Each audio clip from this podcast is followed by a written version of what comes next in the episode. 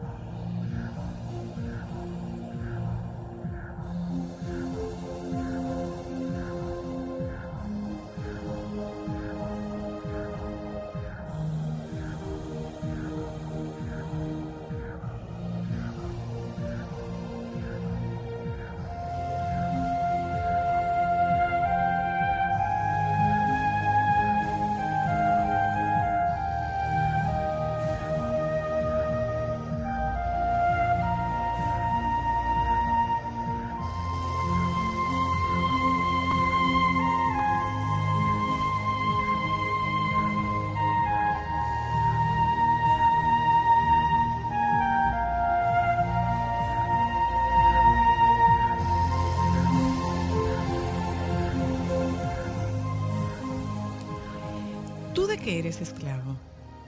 ¿De las heridas que recibiste en tu niñez? ¿De tus traumas de infancia? ¿De lo que alguien más decidió que fueras? ¿De una relación que no te satisface? ¿De un trabajo que no disfrutas? ¿De la rutina de tu vida? Libérate. Tira ya ese costal que llevas en la espalda, en el que guardas el resentimiento, el rencor y la culpa Deja de culpar a otros y a tu pasado por lo que no marcha bien en tu vida. Cada día tienes la oportunidad de empezar otra vez. Cada mañana, al abrir los ojos, naces de nuevo. Recibes otra oportunidad para cambiar lo que no te gusta y para mejorar tu vida. La responsabilidad es toda tuya. Tu felicidad no depende de tus padres, de tu pareja, de tus amigos, de tu pasado. Depende solo de ti. ¿Qué es lo que te paraliza? El miedo al rechazo, al éxito, al fracaso, al que dirán, a la crítica, a cometer errores, a estar solo. Rompe ya las cadenas que tú mismo te has impuesto. A lo único que le debes tener miedo es a no ser tú mismo, a dejar pasar tu vida sin hacer lo que quieres, a desaprovechar esta oportunidad de mostrarte a otros, de decir lo que piensas, de compartir lo que tienes. Tú eres parte de la vida y como todos, puedes caminar con la frente en alto. Los errores del pasado ya han sido olvidados y los errores del futuro serán perdonados. Date cuenta de que nadie lleva un registro de tus faltas, solo tú mismo. Ese juez que te reprocha, ese verdugo que te castiga, ese mal amigo que siempre te critica, ese eres tú mismo. Déjate en paz, perdónate, es algo que solo tú puedes lograr. ¿Cómo vas a demostrar tu amor a tus seres queridos cuando te queden unos minutos de vida? Cuando les queden a ellos unos minutos de vida. El amor que no demuestras hoy se perderá para siempre. Recuerda que la vida es tan corta y tan frágil que no tenemos tiempo que perder en rencores y estúpidas discusiones. Hoy es un buen día para perdonar las ofensas del pasado y de arreglar las viejas rencillas. Entrégate a quienes amas sin esperar cambiarlos. Acéptalos tal como son y respeta el don más valioso que han recibido, su libertad. Disfruta de tus relaciones sin hacer dramas. Si pretendes que todos hagan lo que tú quieres o que sean como tú has decidido, si pretendes controlar a quienes te rodean, vas a llenar tu vida de conflicto. Permite a otros que tomen sus propias decisiones, como tú has de tomar las tuyas, tratando siempre de lograr lo que es mejor para todos. Así vas a poder llenar tu vida de armonía. Y por último, ¿qué estás esperando para empezar a disfrutar de tu vida? Que se resuelvan todos tus problemas, que se te quiten todos tus traumas, que por fin alguien reconozca tu valía, que llegue el amor de tu vida, que regrese el que se fue, que todo salga como tú quieres, que se acabe la crisis económica, que te suceda un milagro, que por arte de magia todo sea hermoso y perfecto. Despierta, despierta. Esta es la vida. La vida no es lo que sucede cuando todos tus planes se cumplen, ni lo que pasará cuando tengas eso que tanto deseas. La vida es lo que está pasando en este preciso instante. Tu vida en este momento es compartir este párrafo como lo estás haciendo y con las circunstancias que te rodean ahora. En este momento, tu corazón lleva sangre a todas las células de tu cuerpo y tus pulmones llevan oxígeno a donde se necesita. En este momento, algo que no podemos comprender te mantiene vivo y te permite ver, pensar, expresarte, moverte, reír, hasta llorar si quieres. No te acostumbres a la vida. No te acostumbres a despertar todos los días y estar aburrido malhumorado o preocupado. Abre tus ojos y agradece todas las bendiciones que puedes ver. Agradece tu capacidad de oír el canto de los pájaros, tu música preferida, la risa de tus hijos. Pon tus manos en tu pecho y siente tu corazón latir con fuerza diciéndote, estás vivo, estás vivo, estás vivo. Ya sé que la vida no es perfecta, que está llena de situaciones difíciles. Tal vez así es como se supone que sea. Tal vez por eso se te han brindado todas las herramientas que necesitas para enfrentarla. Una gran fortaleza que te permite soportar las pérdidas, la libertad de elegir cómo reaccionar ante lo que sucede, el amor y el apoyo de tus seres queridos. Sé también que no eres perfecto, nadie lo es. Y sin embargo, millones de circunstancias se han reunido para que existas. Fuiste formado a partir de un diseño maravilloso y compartes con toda la humanidad sus virtudes y defectos. Así está escrito en tus genes, en los genes de todos los seres humanos que han existido y en todos los que existirán. Tus pasiones, tus miedos, tus heridas, tus debilidades, tus secretos y tu agresión, los compartes con todos tus hermanos. Bienvenido a la raza humana. Esos supuestos defectos son parte de tu libertad, parte de tu humanidad. Probablemente te preguntes quién soy yo para decirte todo esto. Te contestaré que no soy nadie. Soy simplemente una versión diferente de lo que tú eres otro ser humano más entre miles de millones, pero uno que ha decidido ser libre y recuperar todo el poder de su vida. Solo para mujeres.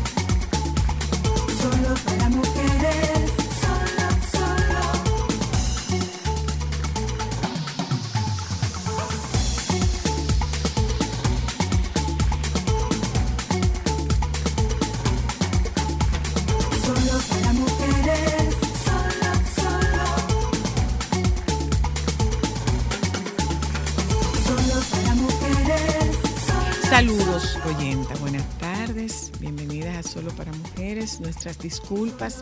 Eh, pero si hay alguien de Intran en contacto con nosotros o que nos esté escuchando, pues que sepa, no, cacao no, que sepa la gente de Intran, gracias, que sepa la gente de Intran que aparentemente no hay luz en el semáforo de la Rafael Augusto Sánchez con Avenida Tiradentes y hay un tapón que se extiende hasta la Lope de Vega.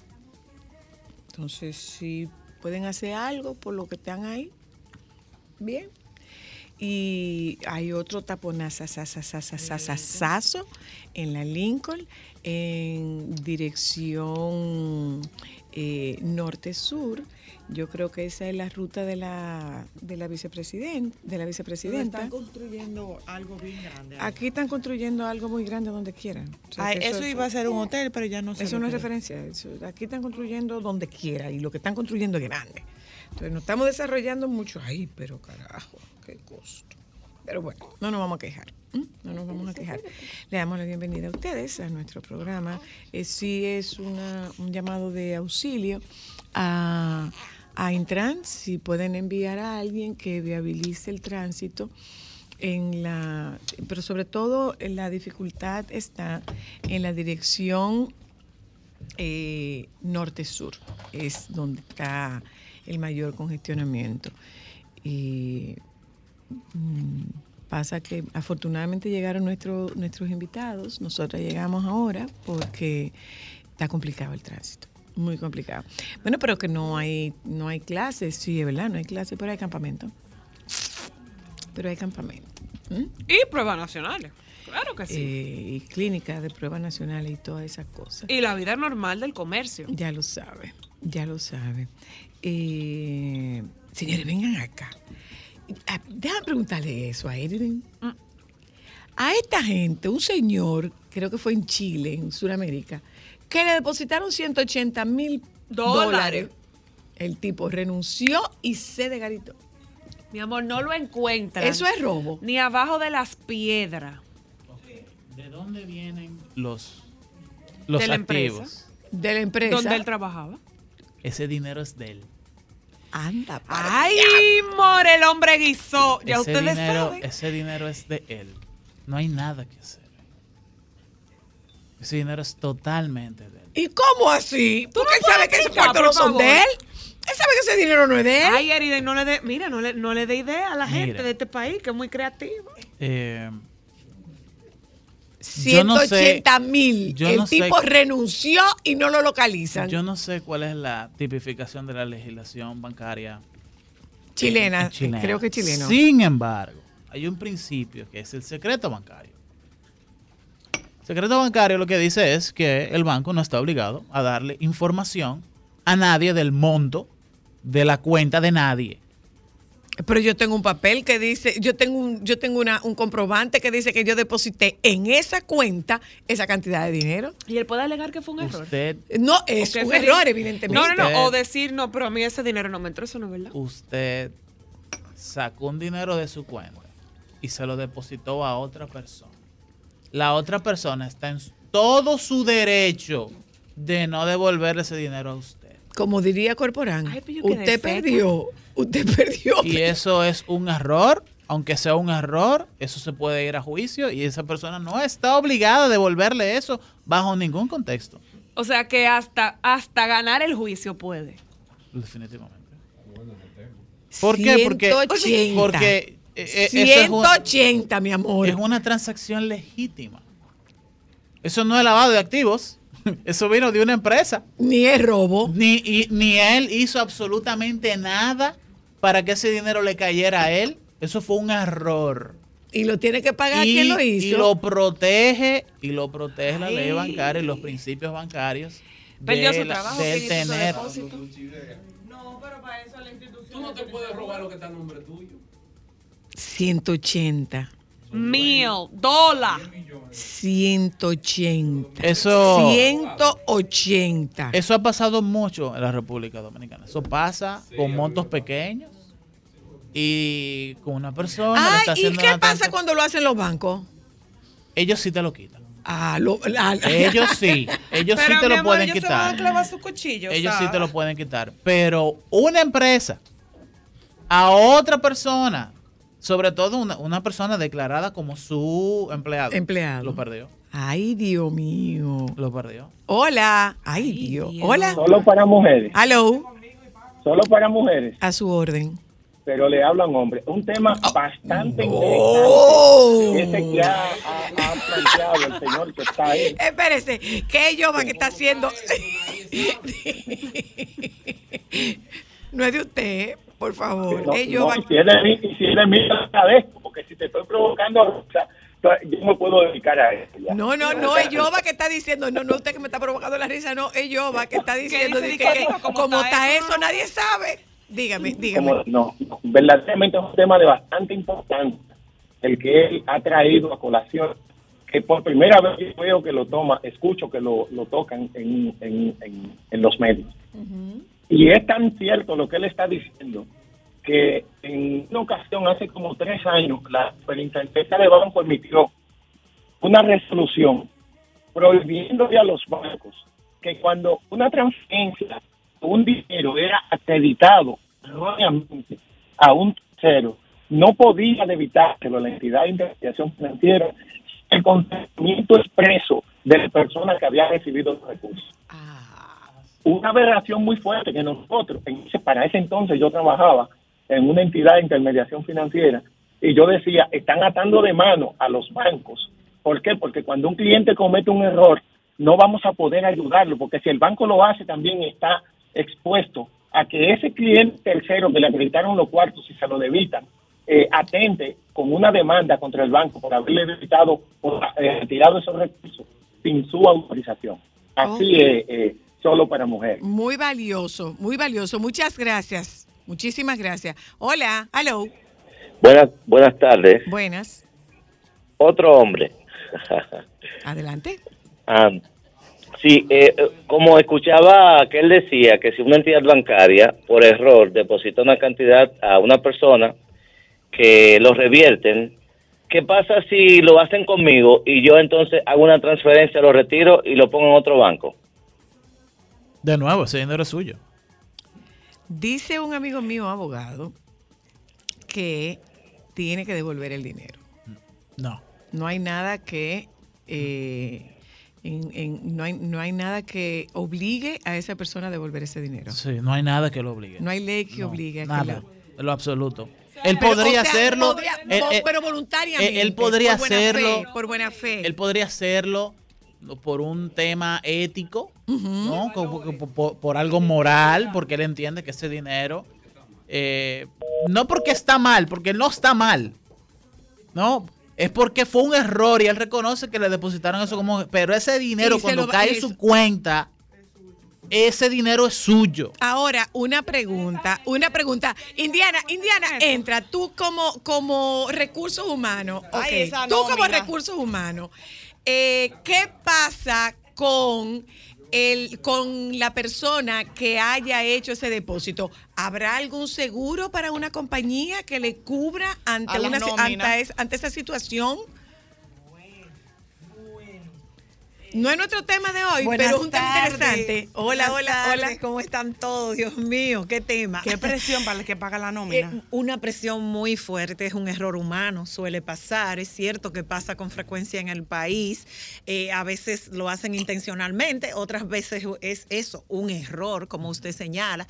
Parecería que sí, que si está en la cuenta es de la persona, pero cae en un dilema ético.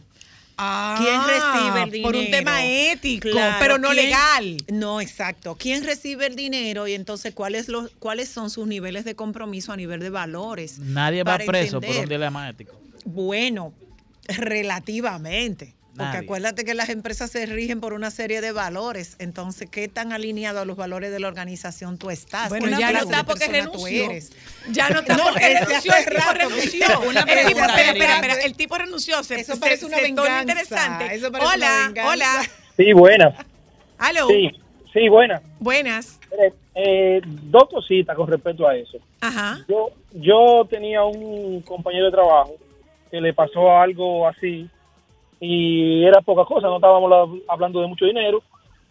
Y él lo cobró pensando que había sido una eh, una comisión que le habían dado ya en el departamento de ventas y al caballero lo cancelaron. Fue un error de un, de un cajero embonado que le hicieron eso. Pero tenía una compañera en otra institución que trabajé que ella, ella nos dijo que una persona le depositó a un caballero como 9 millones de pesos cuando los cuartos eran cuartos. 9 millones y pico de pesos. Y que ese caballero se dieron cuenta de eso, digo, como a los cuatro o cinco meses. Entonces él lo- el caballero lo que hizo fue que lo puso a plazo fijo dentro del banco Entonces, cuando le dijeron a él que ese dinero tenía que devolverlo, que si yo qué, él lo que le dijo fue, miren, yo no tengo problema con eso, pero yo hice compromiso en base a ese dinero. Y resulta ser que el banco supuestamente le dio los intereses de ese dinero por un plazo, creo que era como de dos o tres años que lo había puesto a plazo fijo en ese momento. So, eh, pero no, pero no tuvo que devolver el dinero. Da- no, dame no. yo un abogado. Yo yo Hola, Buenas tardes, buenas, ¿cómo buenas, estás? buenas, buenas. Mira, a mí me acaba, a mí me acaba de pasar lo que yo hago, eh, tra- trabajo para una empresa y hago constante depósitos a una misma cuenta. A la cajera, por un error numérico, adelantó un número y esa, eh, ese depósito cayó a otra empresa. Me grapó todos los vouchers. Yo me fui, eso fue un viernes, y el lunes cuando voy a reportar el dinero eh, cobrado, me doy cuenta de esa situación. Eh, ella llamó al, al gerente de, de la cuenta de la persona a la que le cayó y esa persona muy sensatamente la devolvió. Pero en caso de las empresas, tú hablas del seguro, hay una póliza que se llama Fidelidad 3D. Esa póliza puede cubrirte ese error en una situación X o inclusive hasta de una desaparición misteriosa eh, que pueda haber de un dinero en tu empresa que tú puedas justificar. Esa póliza que se llama Fidelidad 3D eh, te la puede cubrir. Ok.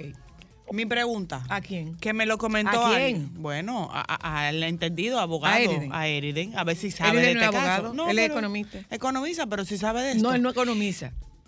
Si, sabe de esto. Te traicionó, si él la traicionó al No, inconsciente. no, no, espérate, no, no, no. Y si él la dejé y que te deposite un dinero por error. Eso nunca va a pasar. mi Bueno, amor. yo conozco un caso de alguien que le devolvieron unos impuestos y al mes y pico le dijeron, mira que te depositamos de más, por favor, devuelve. Eso nunca va a pasar. Primero, un caso? primero, eso es algo extraordinariamente poco usual. Porque la, de- la Dirección General de Impuestos Internos y cualquier otra entidad homóloga en, en cualquier otro país sabe exactamente dos cosas. ¿Cuánto dinero debe de devolverte? Incluso ellos saben que lo que te devuelven es un poco inferior a lo que realmente deberían de devolverte. Y se quedan Tenemos, callados tenemos un abogado, veces. tenemos un abogado. tienen que devolverte, se quedan no, callados. no me voy a emocionar, hija. Solamente vamos a hacerle la pregunta desde el punto de vista legal. Es el abogado Guillermo Polanco Mañán y aquí está, eh, Guillermo, el planteamiento, Guillermito. El, planteamiento es... ¿Cómo se encuentran? ¿Todo bien? Hola, ¿cómo tú estás, cariño? Hola, primo. Mira, Todo bien. hay un hay una situación de una noticia de un individuo que le depositaron en su cuenta la friolera de 180 mil verdes dólares. US dólar. ¿Qué hizo el tipo? Zapatos. Renunció y se fue con los cuartos. O sea, se lo depositaron Por sin error, querer. por error, ¿Y por, por, error. ¿Y por qué no se confunden así conmigo? Por, por Dios. Conmigo. Ah, bueno, entonces Con el 10% me conformo yo. Él lo dijo por todito nosotros. Ahora, la pregunta es la siguiente, Guillermo Emilio. La pregunta es la siguiente. Eh, ¿se puede, ¿Puede haber algún proceso legal en contra de esa persona si no devuelve el dinero? ¿Es imputable de algo? Bueno, en principio él no tiene ninguna culpa. O sea, él no, no es que resultaría, eh, en principio, condenado por una falta que haya cometido él. Pero eh, si él no devuelve el dinero voluntariamente, amigablemente, Ajá. entonces podría haber un proceso por eh, enriquecimiento sin causa. Es decir, él obtuvo un beneficio sin ninguna causa, sin ninguna razón. Entonces Oh. podría ser ordenado por un tribunal la devolución de ese dinero. Ok, entonces sí es plausible de, de, de, de persecución. Claro, el problema vendría si ya ese dinero se ha gastado y una sentencia que dice que devuelve un dinero que no existe y que no hay una posibilidad material de devolverlo. O sea, si es insolvente, si lo jugó, si se lo ¿Tú sabes bebió, cómo, cómo se cae esa estrategia jurídica? ¿Cómo se cae? Eriden es economista. ¿Cómo se cae? ¿Cómo se cae? Que el abogado del empleado, que el empleado diga que para ese mes en el que él trabajó, el precio de su trabajo es el monto del error. Si, si le pagan y si le pagan 500 dólares. No, no, no, no, óyeme. Eh, Sencillamente tiene que decir, por ese mes, en ese mes, Mi sueldo, el, el precio por hora de mi trabajo fue ese. Y se cayó. Ahí está. Bueno, pero es que no es tan sencillo, porque para eh, acordar el salario, la contraprestación por ese servicio, tiene que ser de ambas partes. O sea, no puede ser que el trabajador de la Y nada no diga, un- bueno, no yo es este te- mes gano. no es un trabajador temporal, no, es un trabajador temporero, es, un, trabajador, fijo. o sea, hay es un trabajador fijo, de hay evidencia. recibió Gracias, del Guillermito. Lo único lamentable de todo esto, ¿qué Yo es? quiero el 10. Pero, perdón, Guillermo, Guillermo, ¿qué es lo único lamentable de todo esto? No, que no se equivocaron con nosotros. Eso es lo único lamentable. Un besito, gracias. Yo me gracias, conformo con el gracias. 10%. Señores, confirmado. Amelia y Al Horford esperan su quinto hijo. Sí. Qué bueno. Ay, tan lindo que le salen a Bellos. esos muchachitos, que tenga varios. Vive que Le ella salen bonitos y Vive amor. recursos que le den para Ellos allá. son que lo mantienen. Pero además, no, pero además ella, ella, es una fábrica señores, de yo reinas. recuerdo, Ellos yo recuerdo de Amelia, yo conocí a Amelia con 16 años y la vi cuando la cuando estuve entrenándola para Miss República Dominicana y posteriormente trabajé con ella para Miss Universo y Amelia siempre anheló una familia grande. Excelente. Siempre anheló Excelente. una familia grande. Se Y es y además es una buena mamá. Ella es una buena madre y él es un buen padre. Entonces, a nadie le importa. que lo que tenga, lo que tenga. Alguno de ustedes le manda pañales o leche. No, entonces te- ten todo lo que usted tenga. Qué bueno. Felicidades para los Horford Vega. Señores, vámonos a publicidad.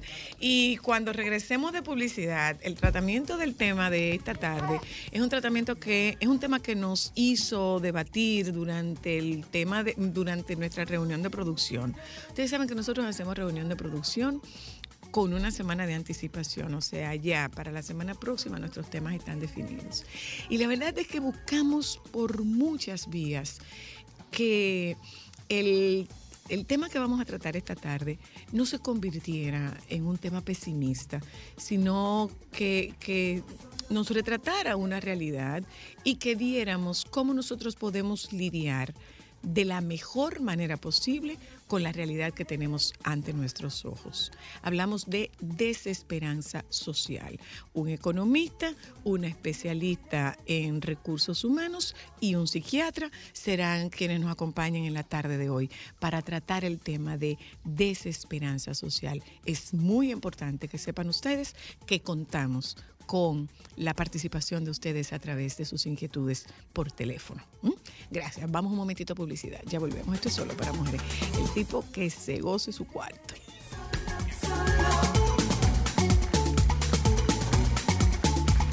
Solo para mujeres. Solo, solo. Sol 106.5, la más interactiva. Una emisora RCC Miria. Mira, es, es aquí. Es aquí. Saludos. es Milán que está de visita. Yo creo que aquí estamos casi descomponiéndonos. Casi, casi no estamos descomponiendo, pero tenemos un chin de sueñito. ¿Mm? Eh, señores, esto es una bendición, esto decía abuela. Qué regalo. No, no, no, no, no te desorganices, espérate. No, no, no, sin desorganizarte, espérate, espérate. Miren, eh, nosotros queremos tratar el tema de la desesperanza social. Eh, y lo queremos ver desde distintos puntos y desde distintas, desde distintas visiones. Eh, ayer nosotros, trata- nosotros tratábamos el tema de, si, sin lugar a dudas, una de las grandes aspiraciones del dominicano es la de tener su techo propio. Después de esta conversación que nosotros tuvimos con una especialista en, en- en el manejo, una asesora inmobiliaria, una consultora inmobiliaria, nos decía que eso se está poniendo cada vez más, Más lejos. difícil. Porque una vivienda utilitaria, una vivienda económica, había pasado de 2 millones a 5 millones de pesos. Sí. Y que incluso el tema de inde- la independización eh, estaba siendo, estaba siendo definitivamente una utopía, porque para tú conseguir un apartamento De una de una habitación en este perímetro, o sea, tú no Perímetro donde consigues, tú creciste. tú no, tú no consigues un apartamento de, de 30 mil pesos. No, eso no existe. En, el, en el polígono central no existe un apartamento de 30 mil Cuando pesos. el sueldo Decía base, esta 50 y pico experta de miles de en, pesos. en asesoría inmobiliaria. Eso Entonces, nosotros tomamos un momento, eh, eh, discutimos sobre esto en, en nuestra reunión de producción y hablábamos de, podemos etiquetar, podemos hablar de una desesperanza social.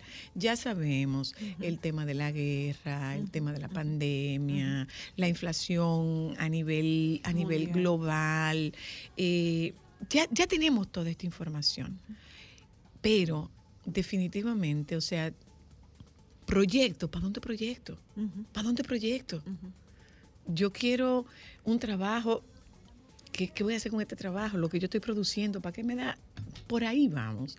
Con la intención no de maquillar una realidad, pero sí de que al final de nuestro programa no nos quedemos con una desesperanza individualizada. claro, claro, claro. Por, por ahí vamos. Bueno, pues eh, yo. Indiana Tamares es psicóloga y es experta en recursos humanos. El doctor Jorge Santiago Luna es médico psiquiatra, está en México, se conecta con nosotras a través de Zoom y Eriden Tejada está con nosotras. Eriden Estrella. Eriden Estrella, perdóname. Eriden Estrella es economista para que nosotros veamos como todas, todas estas aristas. Eh, a mí me encantó el tema, le dije buenas tardes oyentas. Eh, le dije a Cristal que, que era un magnífico momento para abordar un tema de esta magnitud, ¿verdad? El tema de la desesperanza es una resultante. Eh. Si estuviéramos en Alemania, habláramos de un Zeitgeist, ¿verdad? Que es como cuando una serie de factores se combinan para que algo ocurra. Y el ser humano puede quedarse estancado en un determinado estadio. Ese estadio es resultado de muchas emociones negativas, de muchas depresiones, de frustraciones, de haberlo intentado en innúmeras ocasiones y haber sentido, puede ser que no sea cierto, pero haber sentido que has fracasado. O sea que también involucra Exacto. temas de expectativas, ¿verdad? De expectativas que tienen que ver con la economía, con la educación, con la sociedad, hasta con el clima y el ambiente en el cual uno se desarrolla. Entonces, este tema de desesperanza abarca situaciones que si nosotros no nos adiestramos en su manejo, podemos quedarnos ahí, en ese, en ese, en ese down, ¿verdad? En ese, en ese en el béisbol eh, le ha pasado a muchos peloteros que se quedan como estancados en un número de honrón, por ejemplo, y no avanzan. Entonces yo quisiera, y, y aplaudo tu posición, soy la de que al final nosotros hagamos toda la presentación, pero que quedemos en positivo, porque claro que es un estadio que podemos superar y trabajarlo. Ok.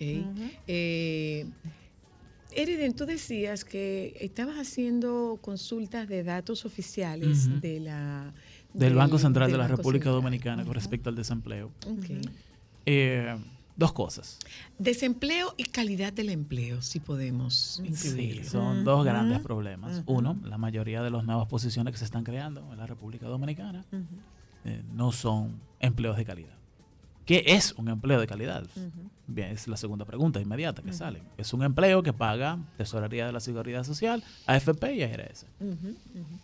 Un empleo que no te pague eso no es un empleo de calidad. Es un empleo que solamente te da una remuneración económica y no tiene ningún beneficio social ni para ti ni para tu familia luego de ahí. Entonces ese tipo de empleo se está subiendo mucho, son las nuevas posiciones que se están creando en la República Dominicana. Pero yo no me quiero enfocar solamente en eso. ¿eh? Eh, el concepto que utilizamos en economía para describir lo que usted está narrando es alienación social. Palabra es muy cuando... dura. Sí, pero es, Sí. es, es, Es es la palabra, es, la la que, que es. es, sí. cuando la persona, un trabajador, no, no ve en qué eso beneficia, en qué el trabajo que él hace todos los días, que se levanta todos los días a hacer, él, él no ve cómo ese trabajo tiene un impacto social, ni mejora la vida de otras personas, y ese trabajo, por la, la remuneración de hacer ese trabajo que él no ve la insignificancia que tiene, no le da un sueldo suficiente para mantener una vida digna. O sea, trabajar para estar cansado. Y entonces es un trabajo de valor social insignificante, no tiene ninguna remuneración psicológica. Eso, cuando permanece por demasiado tiempo, crea una sensación eh, de completa ausencia de logro. Imposibilita la sensación de logro en las tareas del día a día. Y eso tiene dos consecuencias sumamente serias en la economía. Una microeconómica, una en el comportamiento individual de la persona desde el punto de vista económico y otra macro. Vamos con la de micro primero. Baja la eficiencia de las empresas. Se vuelve una persona que sencillamente recibe una, una paga, pero que cuando tú tratas de medir la eficiencia de esa persona está en cero. Carece de O- estímulo. en lo- lo mínimo. Exacto. Carece de estímulo. Totalmente. Y cuando eso no es solamente un solo agente, no es solamente una sola persona dentro de la empresa, porque generalmente... Se contagia. Sí, sí, sí. Altamente Se contagia. contagioso. No, no, no se contagia, es altamente contagioso. La empresa queda en la lona en poco tiempo. Imposibilidad de mejorar las relaciones con los clientes, se reduce la capacidad de generar nuevas, nuevos negocios, traer nuevos clientes. Y la solución es incrementar el sueldo. Sí. Dentro de una empresa. De- Por de- eso pero está definitivo. planteando incluso el Ministerio bueno, de Trabajo, Indiana. A, a- a mí, mm, permíteme, Cristal, para precisar algo, me encanta el- el- la definición de empleo de calidad. Ahora podemos completarlo con la definición de la OIT, que es empleo decente, que va más allá del factor económico, porque ya está requete comprobado que el dinero no es el mejor motivador. O sea, cuando una persona cae en desesperanza, aunque tú incrementes dos o tres veces su salario, es que hay otros componentes. Por eso que bueno que usted también mencionó el aspecto psicológico. Hay una baja de productividad, una falta de involucramiento, una desmotivación. Las personas pierden apetito físico, pero también apetito sexual.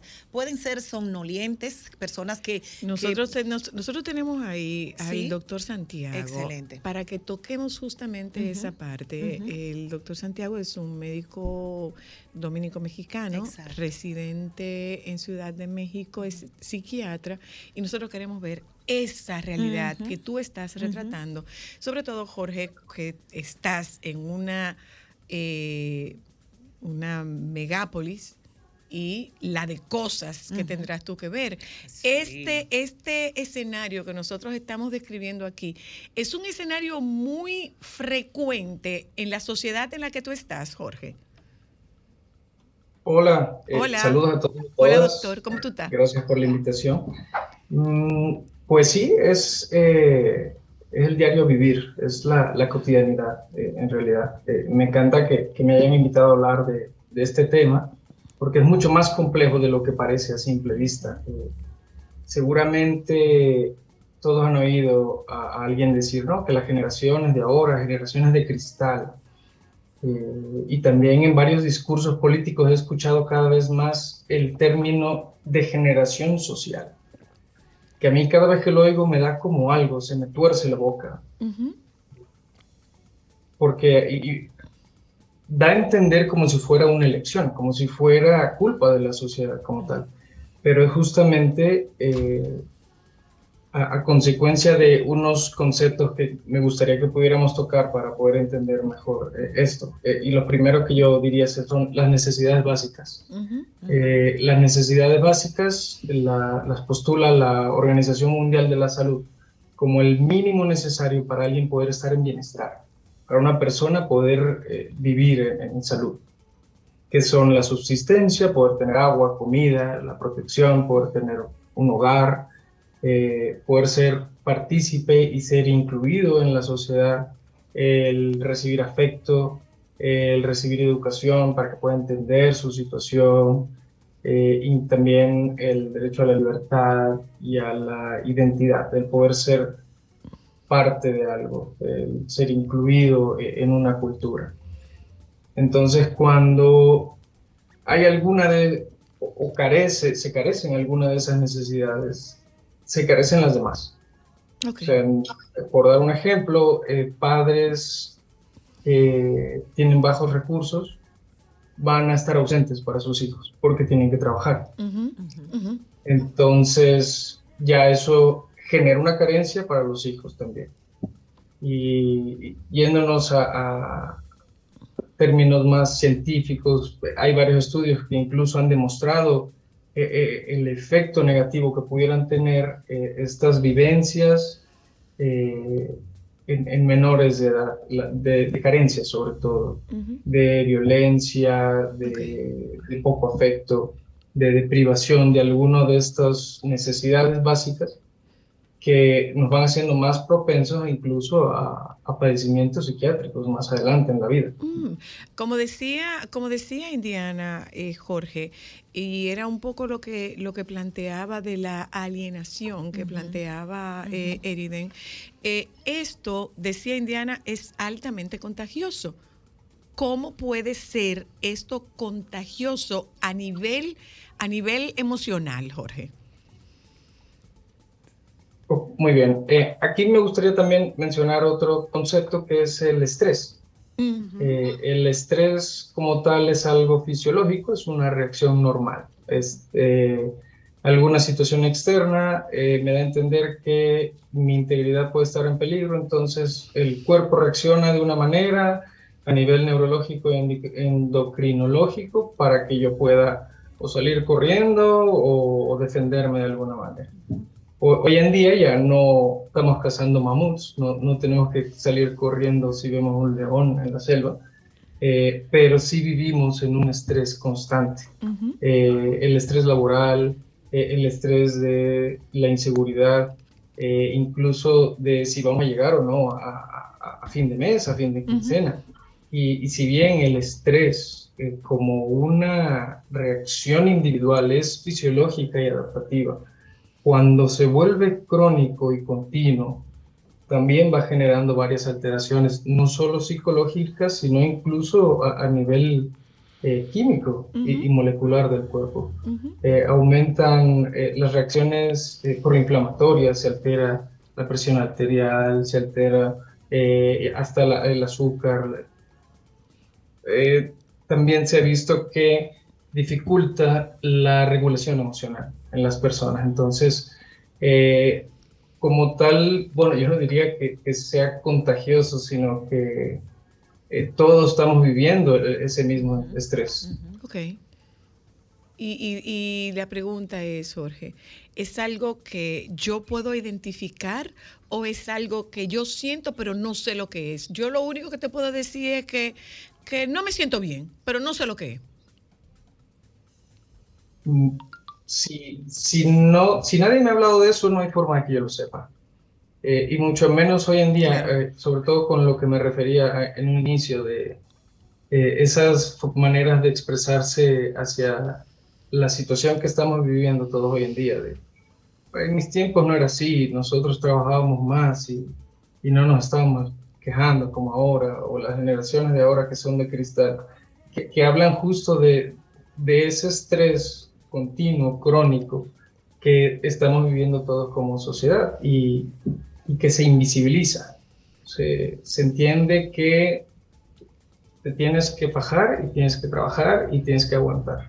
Te tienes que fajar, te No tienes que, te tienes que fajar, te tienes que aguantar, pero tú Y no te vas para ningún que lado. callar. No vas para ningún porque tú te tienes que quedar sí. callado, porque tanto que te quejas si tú tienes un techo, tanto que te quejas si tú tienes un trabajo, tanto que te quejas eh, y tú tienes comida. Sí, pero sin eh, entender. la cultura de la queja fomenta la desesperanza aprendida. Ajá. Es un entrenamiento, ¿eh? Cuidado con esto, porque cuando yo vivo en un ambiente festinado, familiar, como señala el doctor, o inducido por la sociedad, porque este no es el carro que yo quiero, sino que ¿eh?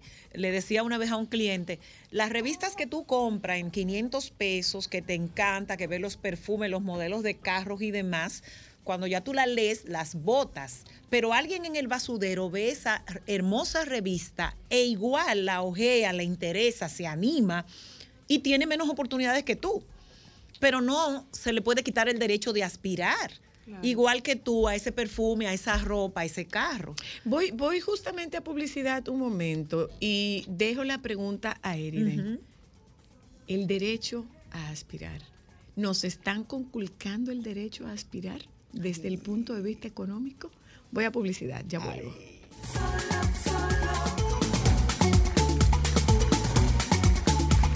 Solo para mujeres. Sol 106.5, la más interactiva. Una emisora RCC Miria. Déjame cambiar tus días y llenarlos de alegría. Solo para mujeres.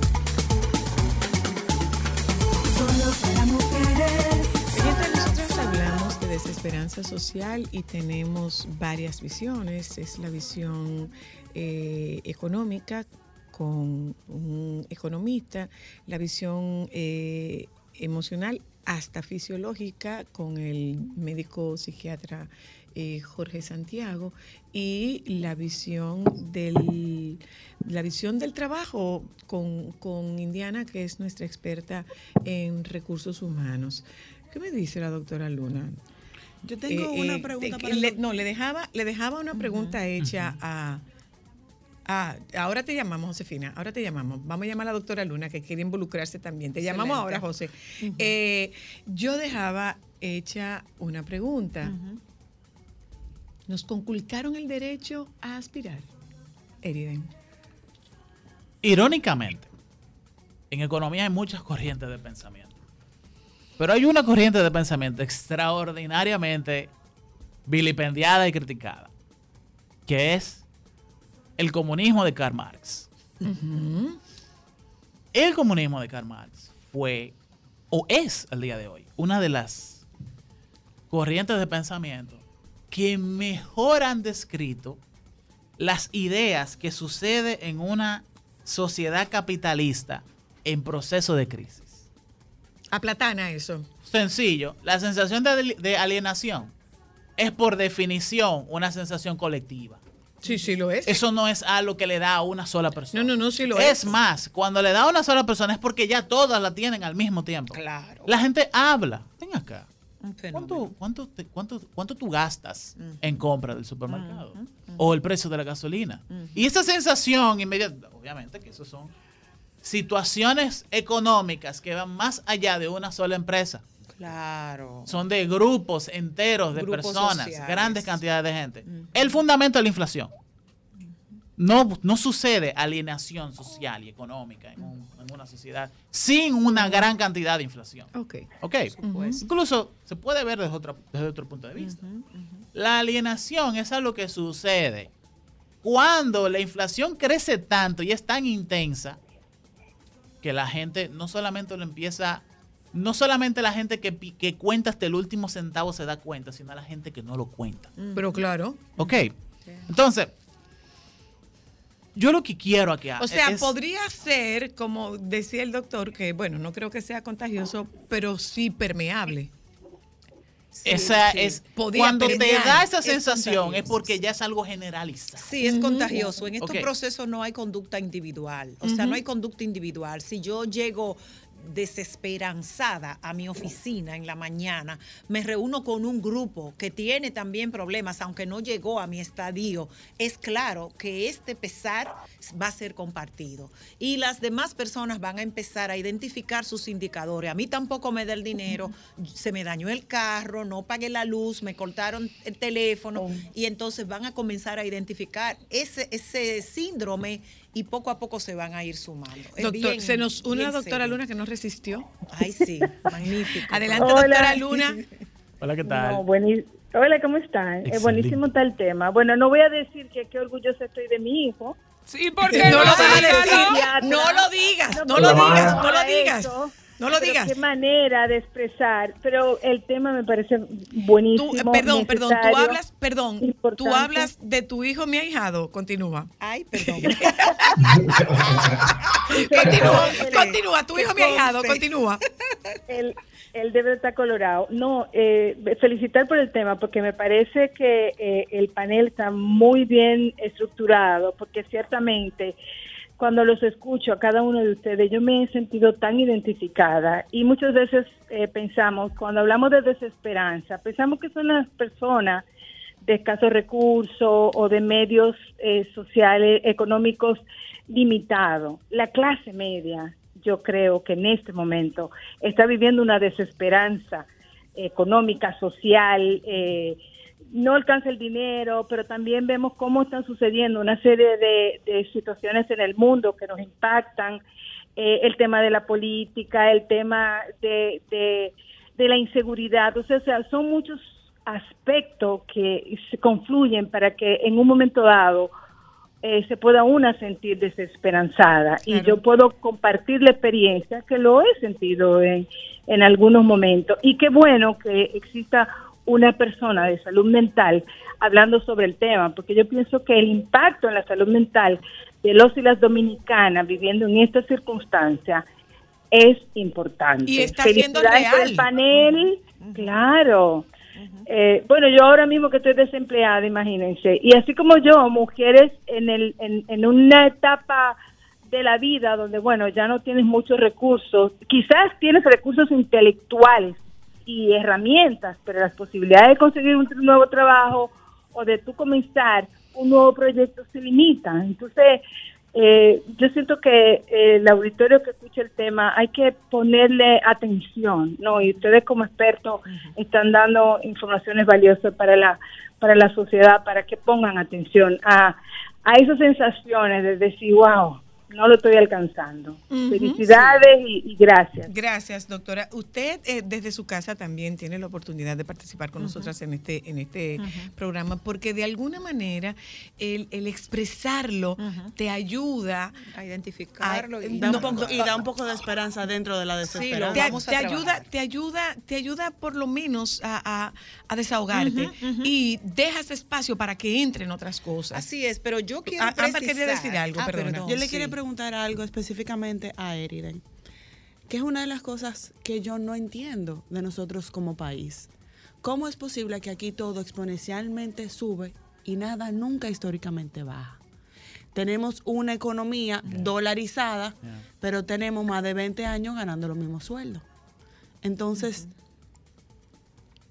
¿en qué momento económicamente uno respira? Porque tú ves que todo sube, sube, sube, sube. Buena pregunta. Y los salarios siguen siendo los, Los mismos. mismos. Y a eso súmale que tú ves que a los profesores le suben, a los médicos le suben, a los transportistas le suben. Y tú dices, y yo como trabajadora, a mí nadie me sube. Mira, eh, primero tu duda es excelente y la planteas de forma muy correcta.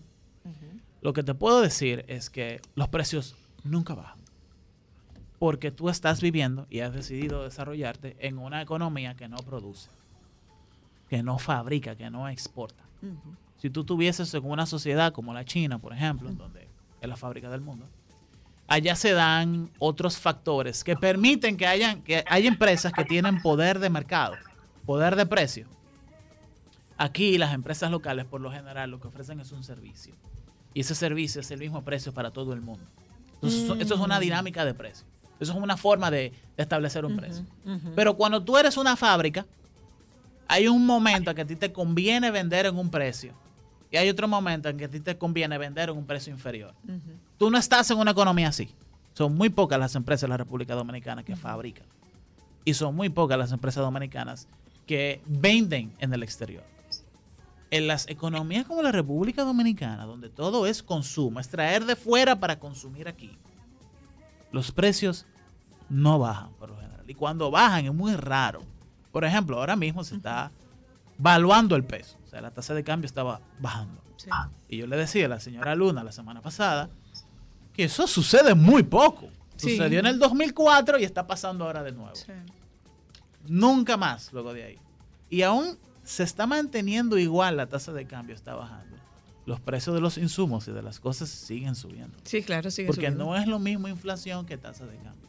Son dos cosas completamente diferentes. ¿Y por qué no cambiamos hay el una- tipo hay de economía pregunta- que tenemos? hay una Entonces, pregunta. Pero esa es la ver, esa es la pregunta, ese es el debate, y aquí debo de decirlo como economista. Muchos economistas en la República Dominicana hablamos de un concepto bien abstracto que se llama el agotamiento del modelo económico. Sí. Eso es una forma muy linda de decir, el turismo ya no es suficiente para desarrollarnos y tenemos que pasar a otras cosas, a un turismo diferente y a una economía que realmente produzca y compita no para venderla a 10.6 millones de personas, sino a 7.300 millones de personas. Ya. Tu pregunta, Como que- sí, yo quería hacer eh, O una acotación. compartir, ¿verdad? La vivencia. Desde mi punto de vista, lo que yo estoy viviendo en la calle es la existencia de tres grupos alrededor de la desesperanza. Un grupo que está a salvo, un grupo progresista. En este momento nosotros tenemos muchísimos clientes, empresarias y empresarios invirtiendo eh, con vacantes abiertas, comprando locales e instalando maquinarias y, y aunque importen, ¿verdad? Pero aún así confiando en el futuro de la nación a nivel de la economía y de la productividad. Y eso es buenísimo, buenísimo. A veces se asustan y dicen, bueno, yo metí 30 millones eh, aquí, pero igual lo están haciendo. Y eso es ese grupo que siento, que está haciendo maestría, que se está yendo fuera, que, que está trabajando o emprendiendo. Y eso es buenísimo.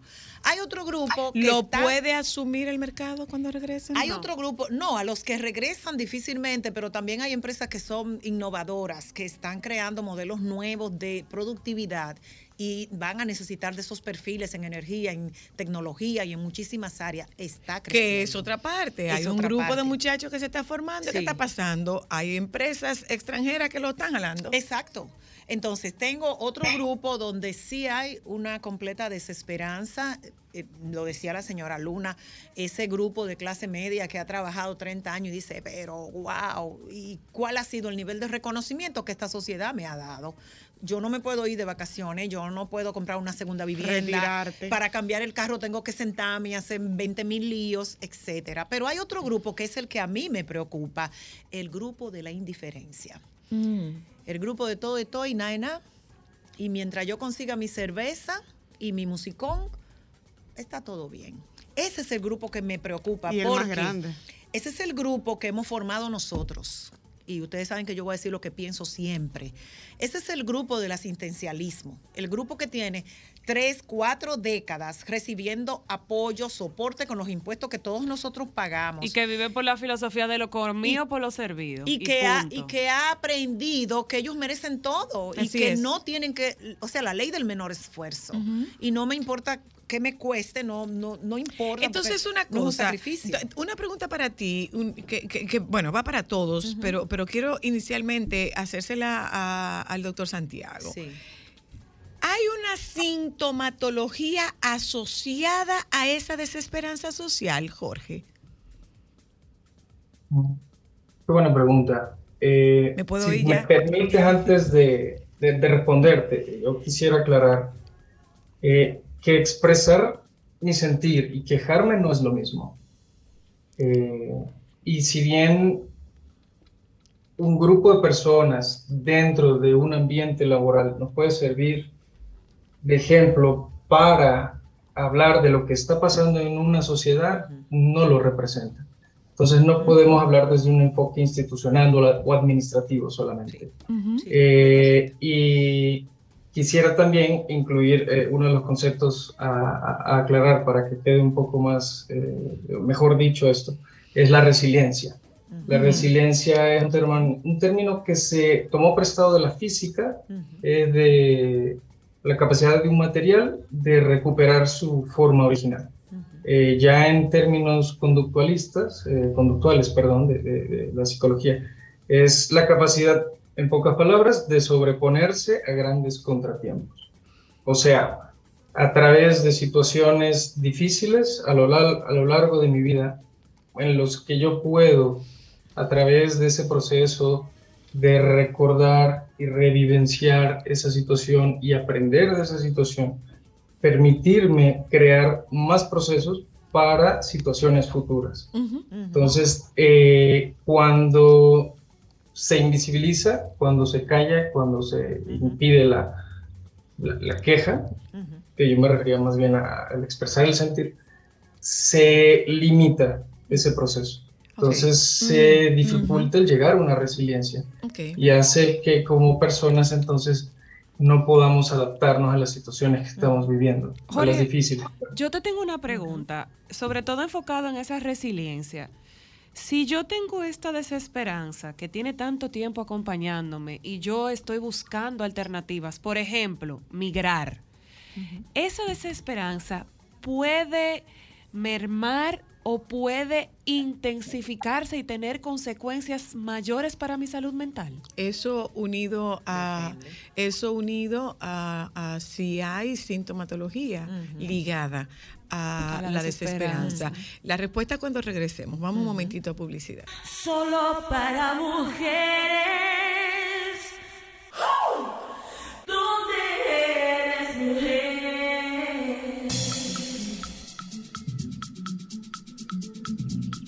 Bueno, eh, eh, ya estamos en el, en el último tramo de esta conversación y con esta quisiera como que fuéramos un poco cerrando y concluyendo. Había una pregunta de Cristal con relación así, con relación así el tema de migrar, qué es lo que puede producir. Y yo preguntaba al doctor Santiago si usted está en contacto con nosotros en este momento. Estamos hablando sobre desesperanza social.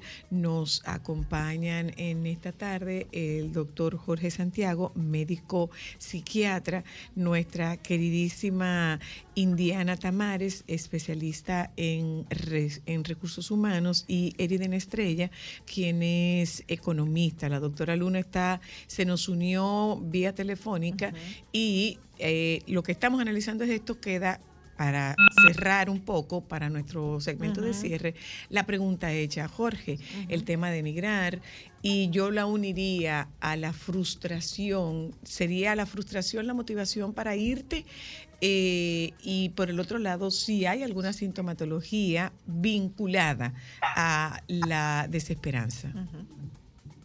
Eh, Voy a tratar de, de responder ambas preguntas al mismo tiempo, eh, entendiendo por desesperanza el mi futuro no pinta bien, lo que se viene no lo veo tan bien.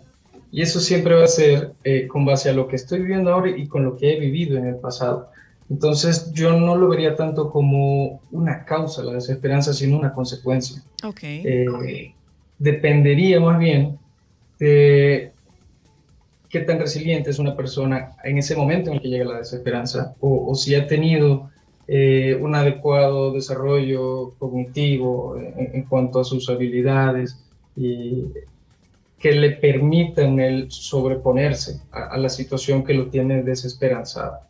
Eh, como tal, y, y- y en momentos de crisis mundial como la pandemia, se han hecho varios estudios en los que se ha visto que eh, sí, situaciones de crisis que vienen con desesperanza, con frustración, aumentan el riesgo de padecimientos psiquiátricos, de trastornos depresivos, trastornos de ansiedad, trastornos por consumo de sustancias.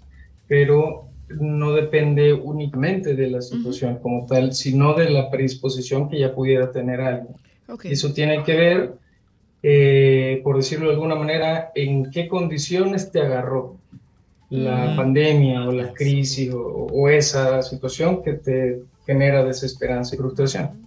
Ok, ok. o sea Eh, que tú tienes que tener un sentimiento de base para que se cultive lo otro. No, digamos No que, sentimiento de que base, eso, eso, eso es lo mismo que Recursos, eso es lo- eh, exacto. exacto, son recursos. Son eso es lo mismo que, por ejemplo, eh, si tú has hecho ejercicio a lo largo de tu vida, eh, tú te embarazas y tú tienes mayor posibilidad de recuperar tu cuerpo eh, como no como mayor era antes. rapidez. Tú tienes la tu tasa de recuperación es más alta que la de una persona que no haga ejercicio. Absolutamente. Eh, puede ser eso. Absolutamente. Puede ser eso.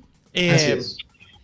Yo vine para acá a tratar de dar una visión positiva de la situación actual en la que estamos viviendo. Tengo sí. miedo. Y créanme que a eso voy. Miren, lo primero es el tema de la alienación. ¿Cómo se elimina esa sensación? Honestamente, teniendo un hobby. O un Y aquí es donde viene la segunda parte. No, eso no es un Que el hobby no. sea algo tenis. que el hobby sea basado en habilidades por las cuales el mercado está dispuesto a pagar. Encima. Me voy. Vo- Voy a ser más específico. Sí, sí, sí. Primero puede ser Hacer cualquier hobby. por decir algo. No, hacer sillas. No todo el mundo sabe hacer una silla. No todo el carpintero sabe hacer una buena silla o una buena mecedora.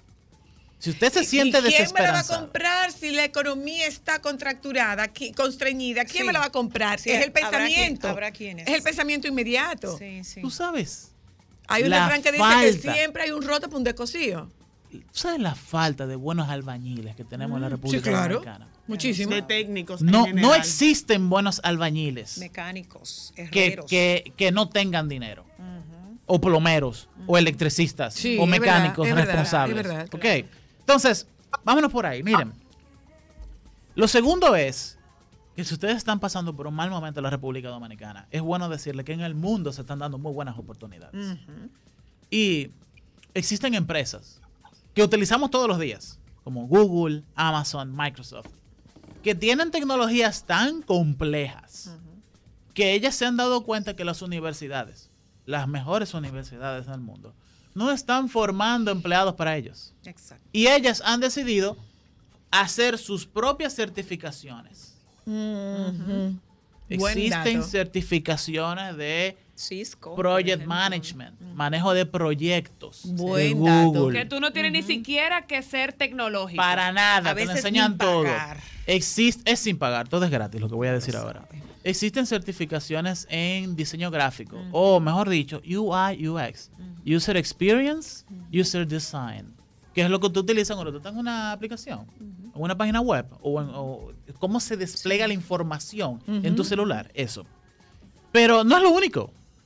Microsoft tiene certificaciones en Office. O sea, tú puedes llegar a ser un profesional certificado en tecnología de Microsoft. Que tú vas a ver, tú vas a poder implementar Office en una empresa. O vas, vas a poder implementar eh, emails en una empresa. O redes en una empresa. Y por último, Amazon. Amazon para mí es una de las mejores. Porque Amazon, ¿cuál es el negocio de Amazon? Vender, Vender. cualquier cosa. Pero lo que te venden en Amazon te lo vende una empresa registrada. Amazon tiene sus propias tecnologías de publicidad, de marketing, de distribución, de cobro, de pasarelas de cobro. Y todo es una tecnología propia de ellos. Señores, miren, métanse en coursera.com. Todas esas empresas se han unido con otras universidades para desarrollar formaciones en línea Así es. Sin costo. sin costo. Y usted no Sí. tiene que ir a ningún sitio. Usted Así trabaja es. desde su casa. Y en la República Dominicana ya tenemos una gran población de profesionales tecnológicos jóvenes. Ninguno tiene 30 años. Para que lo sepa. Que están ganando 7 mil, 8 mil, 9 mil dólares en sus casas. Mi sobrino está en ese grupo. En chores. Ah. Mi sobrino está en el grupo No, de los que. Mi sobrino casa está. dice tú el que mi quiere. sobrino Hay está. otros que están en un chailón en la playa. Mi trabajando. sobrino está, el hermano del doctor Santiago, hijo de la doctora Luna, está en el grupo de los que trabaja, que no tiene oficina. Así es. Su oficina es el lugar que él elija. Donde Así haya es. internet. Y, y tiene 25 años. Aquí Indiana, hay- Indiana. Yo Aquí hay- agregaría ah. entonces, y lo puse aquí bre- bien breve, unos 5 o 6 puntos, hay que medirse. Usted tiene que saber cuáles son sus reales posibilidades y como decían nuestros abuelos, me tengo que arropar hasta donde la sábana me dé. Para que lo sepa. Proyectarse, planificarse. Yo quiero hacer esto, no lo puedo hacer de inmediato, no me puedo comprar un zapato de 5 mil, de 10 mil pesos en este mes, pero lo deseo, me lo merezco, como decimos las mujeres. Bueno, pues yo lo proyecto, mucho, yo me claro. planifico y lo voy haciendo sin que me cree angustia, porque usted puede evitar emociones negativas, Ok. la puede manipular, ¿ok? Cuidarse físicamente, espiritualmente, económicamente, cuidarse. Nosotros los dominicanos somos muy alegres y en muchas ocasiones nos exponemos a situaciones sin necesidad. Entonces, cuídate físicamente, tú tienes que prepararte para el futuro. Tienes que saber verificar tu médico, hacer tu, tu dieta, cuidar tus ejercicios, como señalaba él. No dejen de creer en sí mismos porque la desesperanza ataca la confianza propia y te desbarata. Entonces, si tú dices, bueno, no, me, no se me dio esta, pero yo voy a poder lograrlo con este otro modelo y busco ayuda, busco mentores, hago el esfuerzo para seguir aprendiendo, para seguir creciendo y desarrollándome. Y es algo que para mí es vital. Hay que volver a casa, hay que ir a las familias. Nosotros tenemos que atacar la desesperanza desde el futuro de nuestros hijos, desde venderle la idea a nuestros hijos de que ellos pueden y ellos van a poder cambiar el mundo porque ya lo están haciendo. O sea que es importante que los padres no nos quejemos tanto, vayamos al hogar siempre planificando cuál va a ser la mejor manera de nosotros salir adelante, hoy, mañana, pasado. Mi hijo a los siete años me dijo, mami, mira qué lindo ese carro en una feria, se tiró al piso, lo dibujó. ¿Tú crees que algún día yo pueda diseñar un carro? Tú vas a diseñar uno mejor que ese. Claro. Y es cierto, está hoy en Francia haciendo un doctorado, no me quiero poner de ejemplo, pero quiero decirles que podemos. Nosotros estamos. Y finalmente el doctor, al doctor Santiago, ¿tu recomendación, Jorge? Coincido totalmente con eh, las actividades recreativas. Ah, si hace sillas y nadie se la compra, con el simple hecho del disfrute de una actividad, tiene toda la evidencia de que desarrolla esos recursos y ejercita esos recursos que nos pueden servir para afrontar mejor situaciones difíciles. También la espiritualidad y la actividad física. No le damos el peso suficiente a esas tres cosas. Hay que darnos cariño a nosotros mismos haciendo algo que nos genere placer. Por eso yo voy al spa, mi amor, cada cierto tiempo. Doctora Luna, ¿usted quiere compartir algo con nosotras?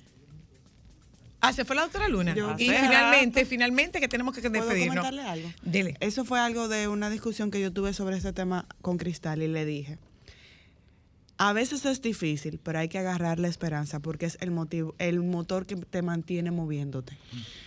Yo siento que estamos en mares muy revueltos y la desesperanza es un tiburón que huele la sangre.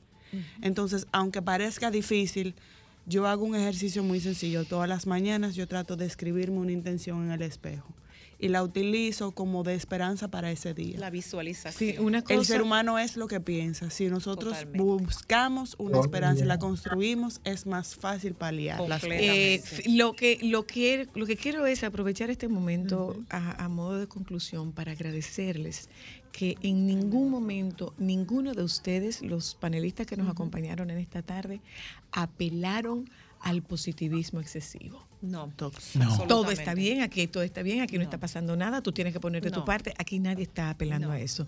Estamos analizando una situación que es una situación de peso para absolutamente todos, o si no para todos, para un buen grupo. Sin embargo, lo que estamos haciendo es viéndolo desde la perspectiva de poder manifestarlo, de, po- de poder identificarlo, hacerlo visible, manifestarlo, eh, compartir el sentimiento el- o la emoción que tenemos Sanamente. a sabiendas de que esto va a cambiar, que esto va a cambiar y que dentro de todo esto nosotros no hemos apelado al tú eres tu propio límite. No hemos apelado a lo que se conoce como positivismo tóxico. Esa no es la idea. Esa no es Eh, la idea. Indiana. Indiana, Eriden, Jorge, gracias, gracias a ustedes por habernos acompañado en la tarde de hoy. Ojalá que este programa sea del interés para ustedes. En caso de que quiera verlo, bueno, pues usted puede irse a nuestro canal de YouTube, eh, en, el, en el canal de YouTube de Sol FM. Gracias a ustedes por habernos acompañado. Les dejamos con los compañeros del Sol de la tarde. Gracias a ustedes.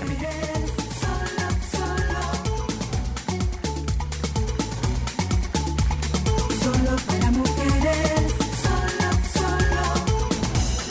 Sol 106.5, la más interactiva. Una emisora RCC Miria.